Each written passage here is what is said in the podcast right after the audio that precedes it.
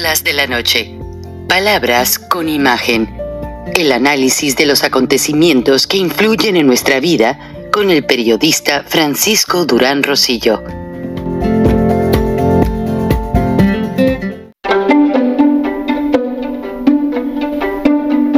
Durán Rosillo eh, te saluda y los saluda a todos ustedes, su amiga María Celeste Raraz, para invitarlos a que se suscriban a mi canal de YouTube María Celeste Raraz, tal como mi nombre, donde les informo todas las semanas eh, sobre entrevistas que tienen un tema que ayuda a mejorarnos como personas y de paso son interesantes.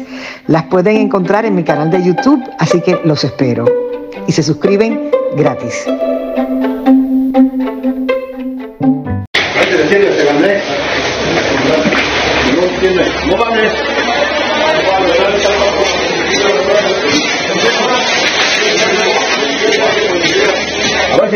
Voltea a vernos el gobierno federal, que hace caso omiso de nuestras este, necesidades.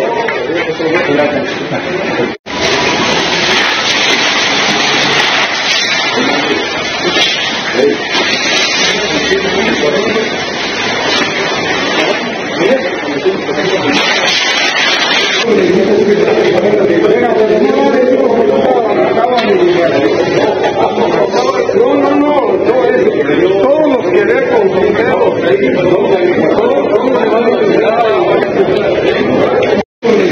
otra charla de la noche, palabras con imagen.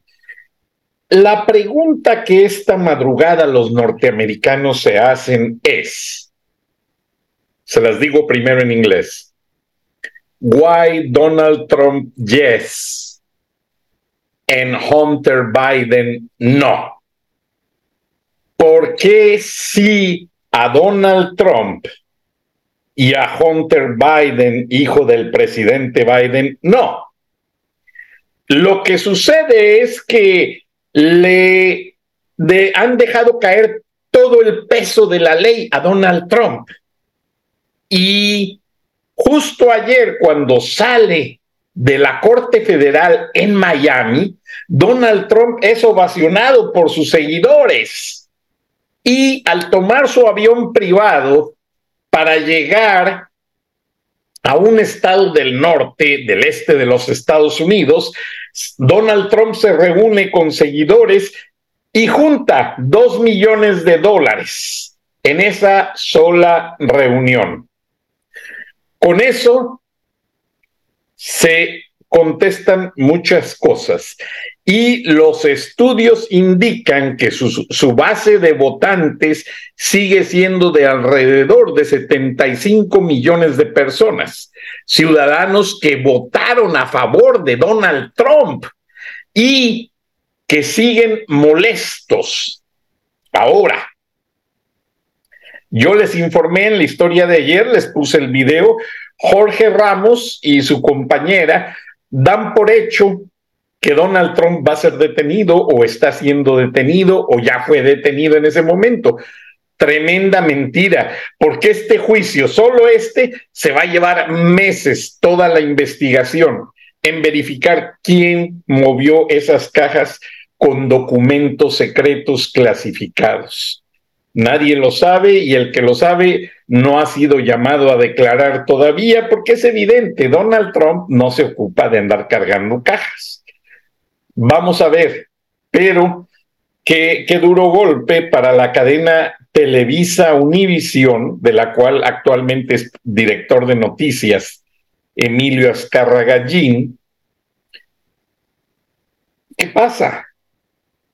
El señor Jorge Ramos es la estrella de Univisión. De hecho, la prensa norteamericana, cuando interrumpió aquella conferencia de prensa cuando Donald Trump era candidato por primera vez y lo mandó sacar de la reunión, la prensa americana lo apoyó demasiado, a grado tal de que pidieron que regresara a esa reunión y un reportero americano le cedió su lugar para que Jorge Ramos hiciera la pregunta que deseaba.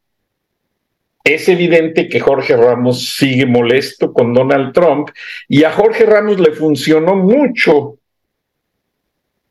la popularidad que le dio ese hecho de que lo sacaran de la Junta o de la reunión de prensa. Porque es evidente, a mí me ha dicho varios amigos periodistas que conocen muy bien el medio de Univisión, que Jorge Ramos quiere ser político, quiere ser diputado, senador en algún momento.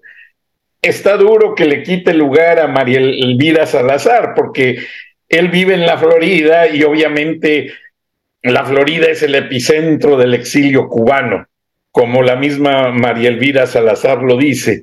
Bueno, a ver qué sucede, porque Jorge Ramos, así como cambia de novias, cambia de opinión. Continuando con el tema, ya vieron a los agricultores en las oficinas de Segalmex tirando las semillas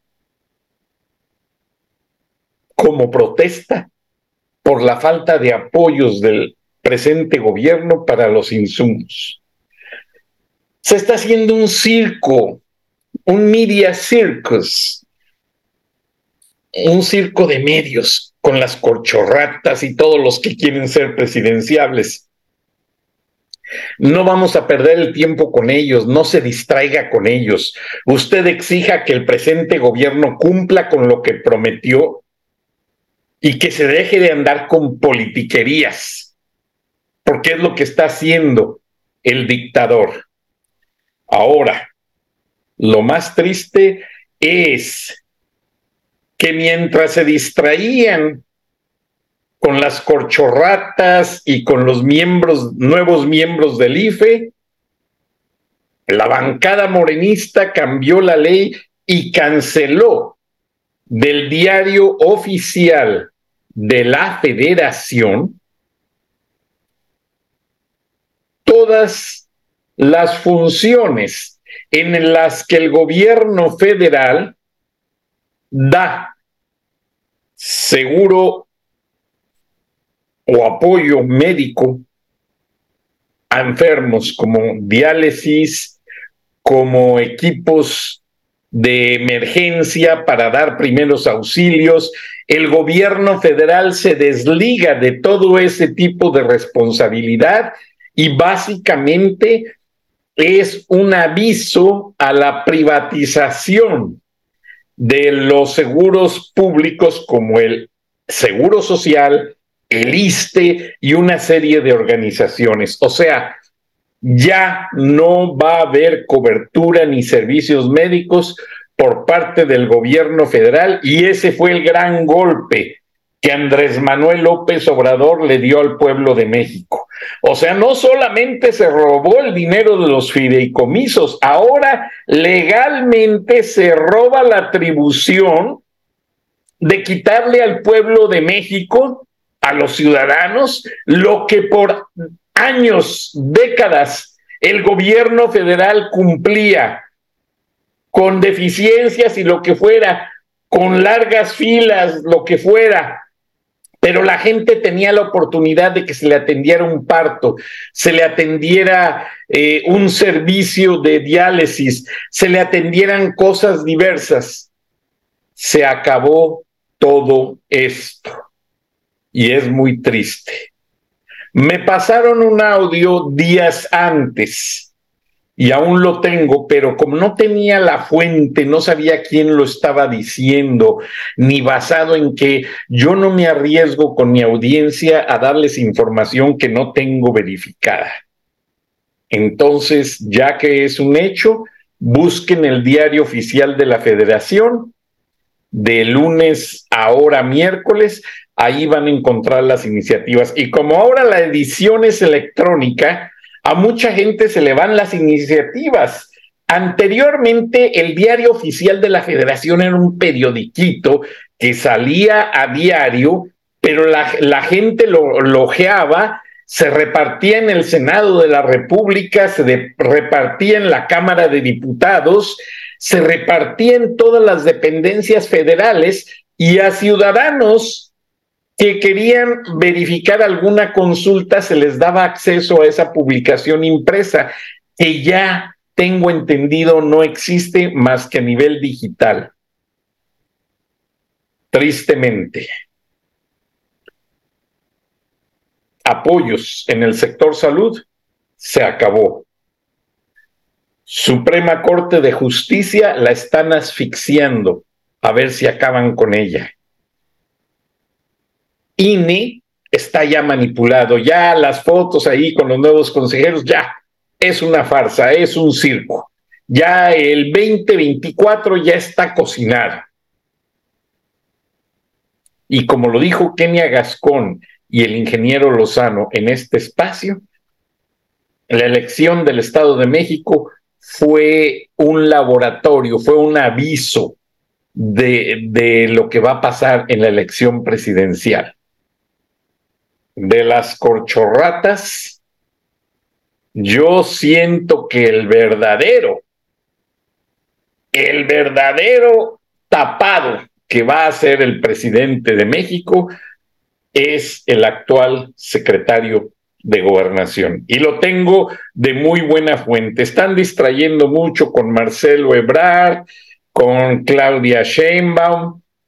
No, no tienen. Marcelo Ebrard, aunque sea egresado del Colegio de México, que fue compañero de clase de la ex embajadora Marta Bárcena, de un colaborador de este programa, Rogelio Río Serrán, compañero en el, en el periódico El Norte de Monterrey del Grupo Reforma, Marcelo Ebrard no tiene el conocimiento jurídico para llevar la normativa y precisamente en este momento tan difícil, donde México está transformándose, según ellos, está hundiéndose por culpa de toda esa gente antes mencionada.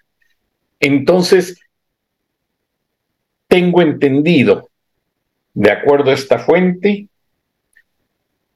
que el actual secretario de gobernación, Augusto, no sé cómo se llama, este va a ser quien sea el candidato oficial.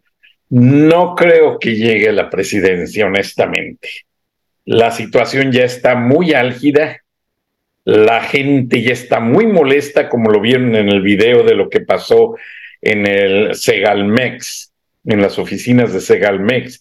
Y tengo bastantes videos que me llegan a diario, pero es una lástima. No podemos estar informando todo lo que se ve en la calle, más bien tratamos de condensar todo y darles en esencia hacia dónde va la situación. Y esta situación no es de cambio.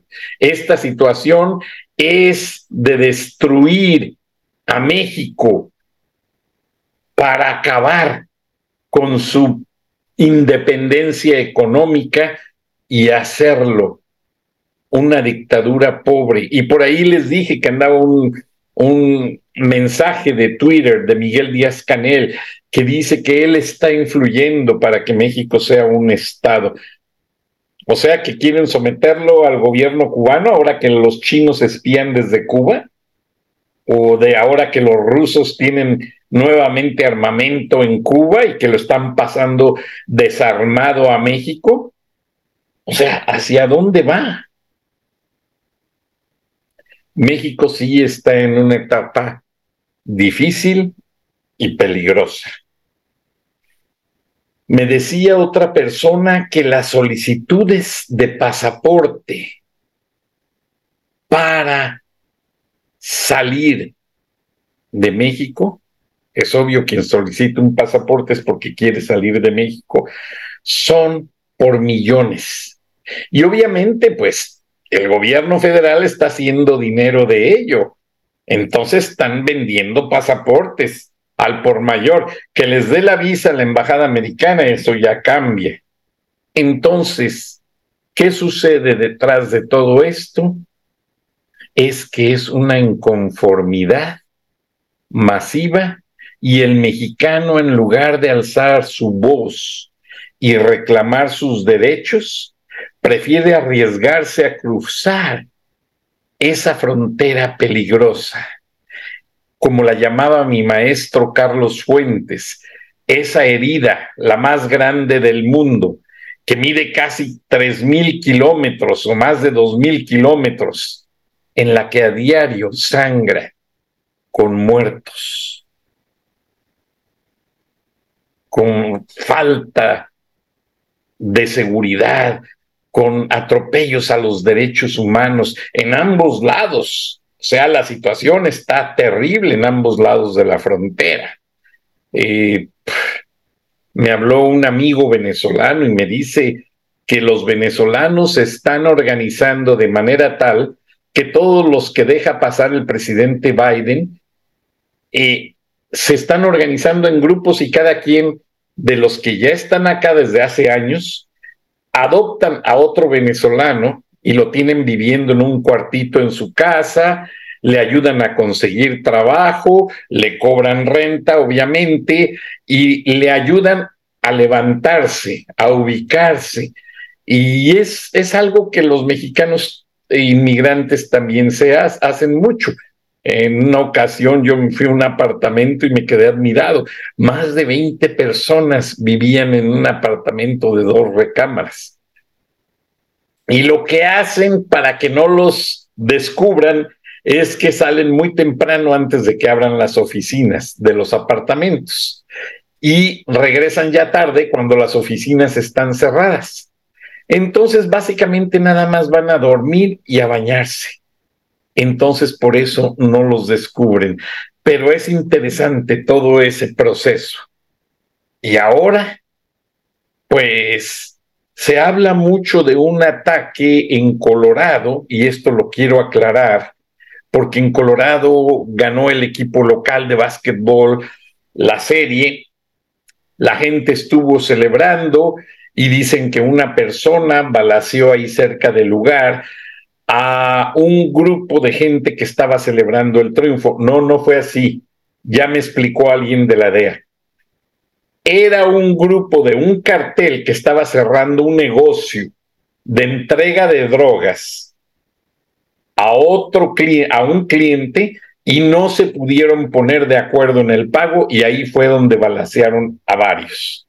Chequen las noticias locales de Denver de estos días y verán que allí está ya la realidad y no fue manejado debidamente. Todo se malinterpretó como que el, en el furor de la celebración ahí hubo alguien que balaceó. No, no fue así.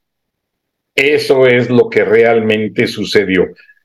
Otra cosa que deseo dejarles bien claro esta noche es que, como se los dije en el programa de ayer, Donald Trump va a seguir siendo perseguido porque Joe Biden no lo quiere de contendiente a presidente de los Estados Unidos para el 2024. ¿Qué va a pasar? La moneda está en el aire. ¿Qué ganará? La democracia, la justicia, que es lo que los americanos quieren que gane. ¿Y qué, qué es lo que se lograría con eso? Que Hunter Biden, el hijo del presidente Biden, siga siendo investigado por el FBI y también sea enviado a cortes de la ley por todos los cargos que tiene con negocios ilícitos en China, en Ucrania, con compañías de gas, con compañías rusas, dinero lavado. También existe todo eso detrás de ello. Es más, Hunter Biden no había sido descubierto hasta que una novia a la que él embarazó y no le pagó los gastos del, del, del delivery, de lo que es el nacimiento, el parto del bebé, ni la manutención del niño por uno o dos años fue hasta cuando se dieron cuenta las autoridades en Los Ángeles de que esta muchacha estaba pidiendo justicia, llegó a los oídos de Donald Trump y se empezó una investigación federal. Encontraron la computadora, la demanda, tuvo que pagar el child support y ahora llega papi presidente y lo está protegiendo. Y no te preocupes, mijito, ahorita Donald Trump se va a arrepentir de todas las que te hizo. ¡Pum! Ya siendo presidente le manda todo el peso de la ley a Donald Trump. Pero Donald Trump está siendo fortalecido Se los presenté en las gráficas el día de ayer. Sigue teniendo la mayor parte del voto popular. Si hoy fueran las elecciones en Estados Unidos, Donald Trump ganaría la presidencia fácilmente, porque ya hay muchos demócratas cansados de los errores de Joe Biden. Vamos a ver qué es lo que sucede. Mientras tanto, Estados Unidos en problemas con Donald Trump en problemas de inflación que no puede controlar la Casa Blanca y con una situación muy difícil ante China, Rusia, y sigue Estados Unidos mandando apoyos a Ucrania. La relación de México, que se está metiendo como un socio mezquino de este gran conflicto. López Obrador quiere hacerse el importante, ofreciéndoles el territorio a China y a Rusia para que le hagan lo que quieran a Estados Unidos. Eso no tiene nombre, señor Andrés Manuel López Obrador, y ya se lo dije en un capítulo de este programa. Usted está actuando como un traidor de los mexicanos por quitarles todos los seguros, quitarles su dinero, quitarles todo y además al principal socio comercial que no solamente está eh, teniendo inversiones grandísimas en territorio mexicano, sino que también para colmo emplea a 20 millones de indocumentados que mandan las remesas a México. Y usted traiciona a este gran país, eso es no tener, ya saben qué, y es muy estúpida la actitud de López Obrador, porque si honestamente fuera inteligente este señor como estadista, hubiese aprovechado más toda la relación con Estados Unidos y hacer más bloques comerciales a lo largo de la frontera y ofrecer a Estados Unidos que se traiga todas las maquilas de China y las pongan en México. Eso sacaría a México de muchos problemas económicos. Y López no tiene ni la capacidad ni las ganas de salvar a México en una situación en la que tarde o temprano se va a volver mucho más álgida y, no, y mucho más caótica. Buenas noches, buenos días, nos vemos y nos escuchamos mañana. Hasta entonces. Durán Rosillo eh, te saluda y los saluda a todos ustedes, su amiga María Celeste Raraz, para invitarlos a que se suscriban a mi canal de YouTube María Celeste Raraz, tal como mi nombre, donde les informo todas las semanas eh, sobre entrevistas que tienen un tema que ayuda a mejorarnos como personas y de paso son interesantes. Las pueden encontrar en mi canal de YouTube, así que los espero. Y se suscriben gratis.